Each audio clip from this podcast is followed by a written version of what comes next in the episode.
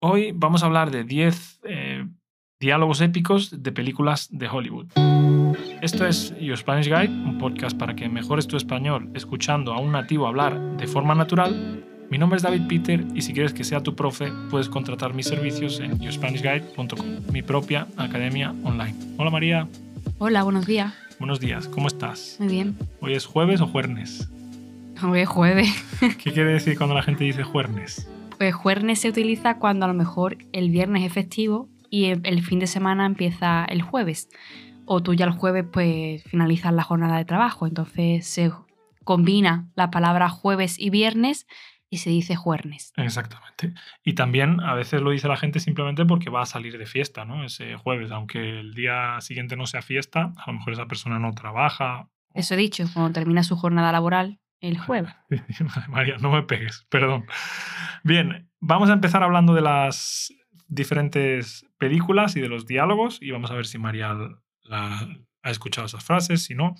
La primera es de The Godfather, o como se llama en español, ¿cómo se llamaría en español? El Padrino. El Padrino, exactamente. ¿Tú has visto esa película? No, ya sé que es una película súper, o sea, una saga súper mítica, pero yo no la he visto. Yo tampoco. Y además me da, me da pereza verla, porque sé que el, cine antiguo es un poco más lento que el cine actual. ¿A ti no te gustan las cosas lentas en, las películas ni en las series?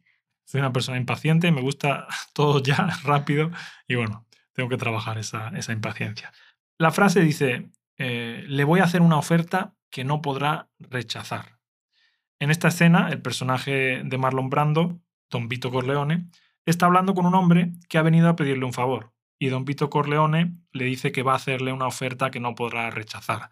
La frase parece ser que se ha convertido en una de las más icónicas de la película y se ha utilizado para referirse a una oferta irresistible o a una amenaza implícita de violencia. Claro, porque es un mafioso, ¿no? Bien, ¿puedes leer tú la siguiente, María? Sí.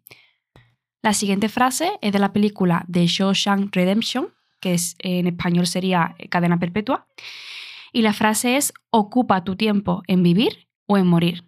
En esta escena, el personaje de Morgan Freeman, Red, está hablando con el personaje de Tim Robbins sobre la posibilidad de escapar de la prisión. Red le dice a Andy que tiene que elegir entre ponerse manos a la obra y vivir o quedarse quieto y morir. La frase se ha convertido en un símbolo de esperanza y motivación. Eso es. ¿Tú has visto esta película, María, o no? Sí, hace mucho tiempo, pero sí. Yo la he visto varias veces y me parece un peliculón. Me parece una película muy, muy, muy buena. Por cierto, es de Stephen King. No, yo la vi porque hace años eh, mi hermano y yo comprábamos una serie de DVDs de una colección de Stephen King, que por cierto en inglés se dice Stephen King, no Stephen, ¿sabes? Nosotros en español muchas veces decimos Stephen King, pero sí es Stephen, ¿vale? ¿Y sabes por qué decimos Stephen, creo yo? No. Porque como Philips, por ejemplo, tiene PH y es, eh, suena como F, pues para nosotros la PH suena como, como F. Como F siempre, claro. pues eso, bueno, Stephen, Stephen King. Bien, la siguiente es de The Dark Knight o El Caballero Oscuro sería en español, Batman, ¿no? Como la conoce todo el mundo. Y es, eh, en inglés es Why So Serious. Y bueno, sería ¿Por qué tan serio? Pero en la película creo que la traducen como ¿Por qué tanto drama? ¿no? Y en esta escena el personaje de, el personaje del Joker, ¿no? Está interrogando a otro que ha secuestrado. Y el Joker le pregunta al hombre, ¿por qué tanto drama? ¿no? Mientras se burla de él. Es una frase icónica de este personaje que refleja su sadismo y su desprecio por la humanidad. Se han hecho infinidad de memes. ¿Tú has visto esta película, María? Creo que no. No, yo sí, yo sí la vi en su día y bueno, eh, la frase es súper icónica. Vale, María, vamos con la siguiente frase. La siguiente frase es de la peli Pulp Fiction, que en español es el mismo nombre, no, no tiene traducción. Y la frase es, el camino del hombre recto está rodeado por todos lados por la avaricia de los egoístas y la tiranía de los malvados. En esta escena, el personaje de Samuel L. Jackson, Jules, está repitiendo una cita de un sermón mientras se prepara para ejecutar a dos hombres.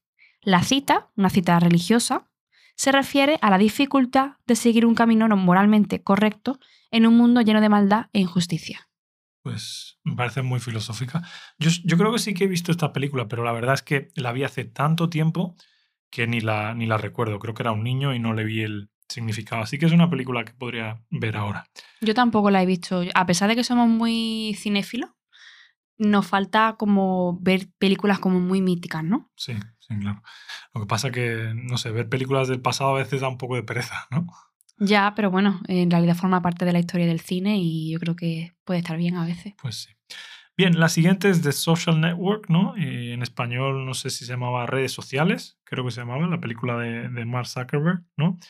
Y decía, no llegas a 500 millones de amigos sin hacer algunos enemigos. En esta escena, el personaje de, eh, de Mark Zuckerberg, ¿no? el personaje que hace de Mark Zuckerberg, está hablando con uno de sus amigos sobre el éxito de Facebook. La frase se refiere a la idea de que para alcanzar un gran éxito es probable que se hagan algunos enemigos. ¿Estás de acuerdo tú con esto, María? ¿Crees que para tener éxito, eh, o que cuando tienes mucho éxito, significa que también tienes un poquito más de enemigos? Sí, yo creo que sí. Incluso cuando no persigues el éxito y tienes un recorrido pues, más normal, siempre, como decimos, ¿no? No se puede caer bien a todo el mundo. Siempre hay gente que, que bueno, que no le gustas, a la que no le gustas. Eso es. Bien, la siguiente frase, María. Vale, la siguiente frase, frase es de la película Fight Club. Y es ¿Sabes cómo se llama esa en español? Club de Lucha. El Club de la Lucha. El Club de la Lucha, ¿vale? Entonces, la frase sería, la primera regla del Club de la Lucha es no hables del Club de la Lucha. Está en esta escena el personaje de Brad Pitt, Taylor, Taylor, Tyler. Tyler, está explicando las reglas del club de lucha al que acaba de unirse el personaje de Edward Norton. La frase es una de las reglas fundamentales del club y se refiere a la necesidad de mantener el anonimato de los miembros. Eso es. Esta película yo tampoco la he visto y es una película súper mítica, pero igualmente, como es antigua, pues no, no, la, no la he visto. Bien, la siguiente es de la famosa película Matrix, ¿no? Y dice, desafortunadamente nadie puede ser informado de lo que es Matrix. Tienes que verlo por ti mismo. En esta escena, Morfeo está tratando de, de explicarle a Neo la verdad sobre el mundo en el que vive. La frase se refiere a la idea de que la verdad sobre Matrix es algo que se tiene que experimentar por uno mismo y no puede ser simplemente explicado. A mí me gusta mucho esta frase porque creo que hay cosas que son así, ¿no? Que las vives o aunque te las cuenten no, no, las, no las comprendes Sí, totalmente. con el mismo grado de profundidad, por lo menos. Bien, la siguiente película. La siguiente película es Goodfellas y la frase es Hasta donde me llega la memoria, siempre quise ser un gángster. En esta escena, Henry Hill está narrando la película y hablando sobre sus deseos de ser un gángster desde joven. La frase es una reflexión sobre su camino hacia la vida criminal y cómo su deseo se hizo realidad. Eso, es que hay gente que desde pequeñitos quieren ser malos, ¿no? Quieren ser gángster, ¿no? No sé si tú, que has estudiado criminología, tienes más experiencia con esto.